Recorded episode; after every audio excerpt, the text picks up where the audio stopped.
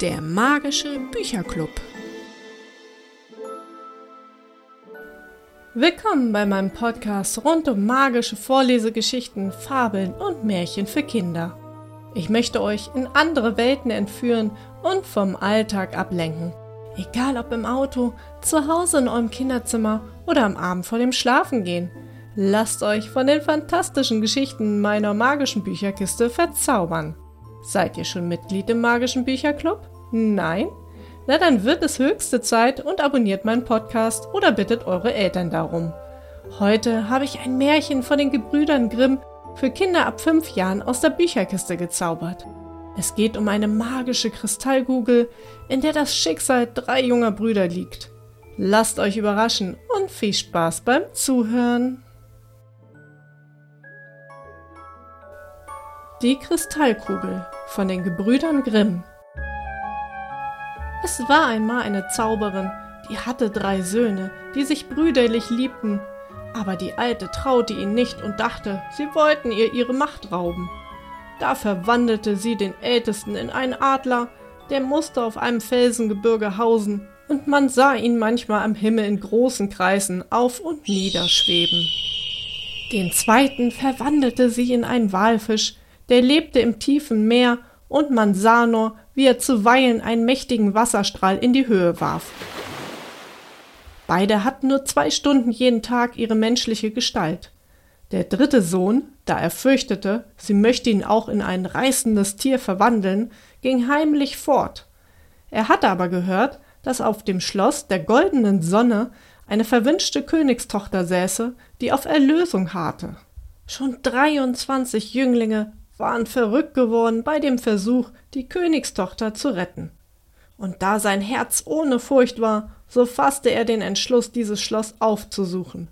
Er war schon lange Zeit herumgezogen und hatte es nicht finden können, da geriet er in einen großen Wald und wusste nicht, wo der Ausgang war.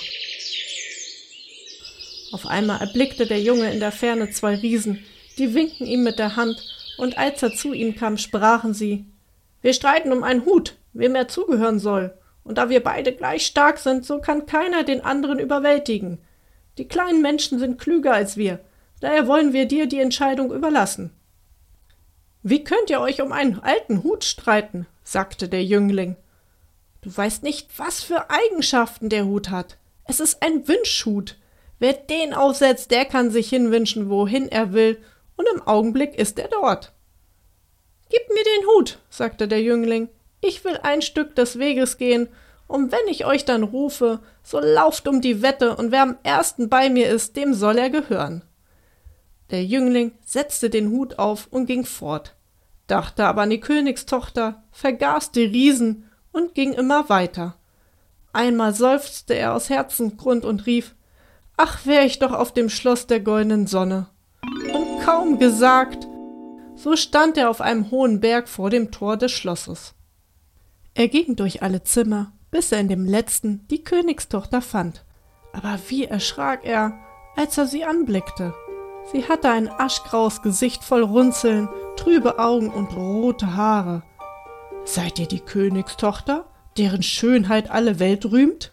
rief er aus. Ach, erwiderte sie, das ist meine Gestalt nicht. Die Augen der Menschen können mich nur in dieser Hässlichkeit erblicken, aber damit du weißt, wie ich aussehe, so schau in den Spiegel. Der lässt sich nicht irre machen, der zeigt dir mein Bild, wie es in Wahrheit ist. Sie gab ihm den Spiegel in die Hand, und er sah darin das Abbild der schönsten Jungfrau, die auf der Welt war, und sah, wie ihr vor Traurigkeit die Tränen über die Wangen rollten. Da sprach er Wie kannst du erlöst werden? Ich scheue keine Gefahr. Sie sprach Wer die kristallene Kugel erlangt und hält sie dem Zauberer vor, der bricht damit seine Macht, und ich kehre in meine wahre Gestalt zurück. Ach, setzte sie hinzu, schon so mancher ist darum in seinen Tod gegangen, und du junges Blut, du jammerst mich, wenn du dich in die große Gefährlichkeit begibst. Mich kann nichts abhalten, sprach er, aber sage mir, was ich tun muss. Du sollst alles wissen, sprach die Königstochter.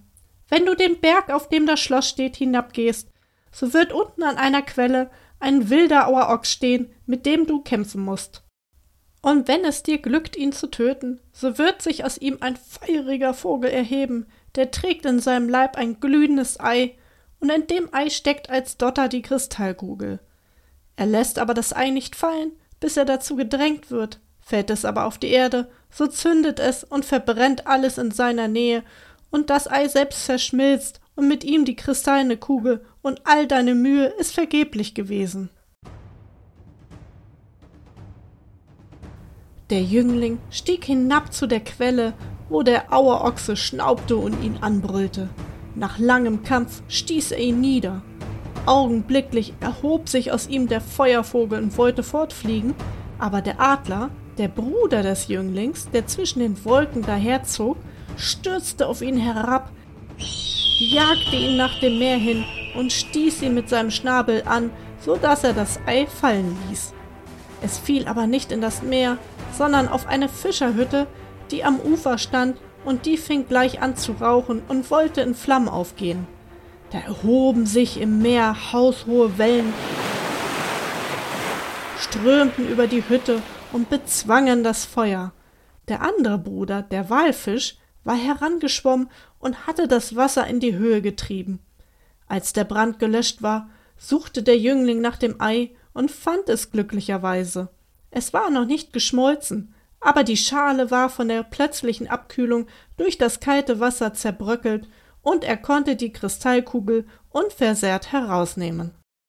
Als der Jüngling zu dem Zauberer ging und sie ihm vorhielt, so sagte dieser Meine Macht ist zerstört, und du bist von nun an der König vom Schloss der goldenen Sonne. Auch deinen Brüdern kannst du die menschliche Gestalt damit zurückgeben. Da eilte der Jüngling zu der Königstochter, und als er in ihr Zimmer trat, so stand sie da im vollen Glanz ihrer Schönheit, und beide wechselten voll Freude ihre Ringe miteinander.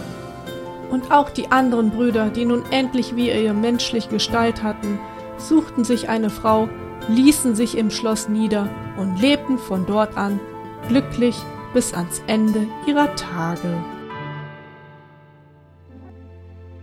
Na, hat euch die Folge gefallen?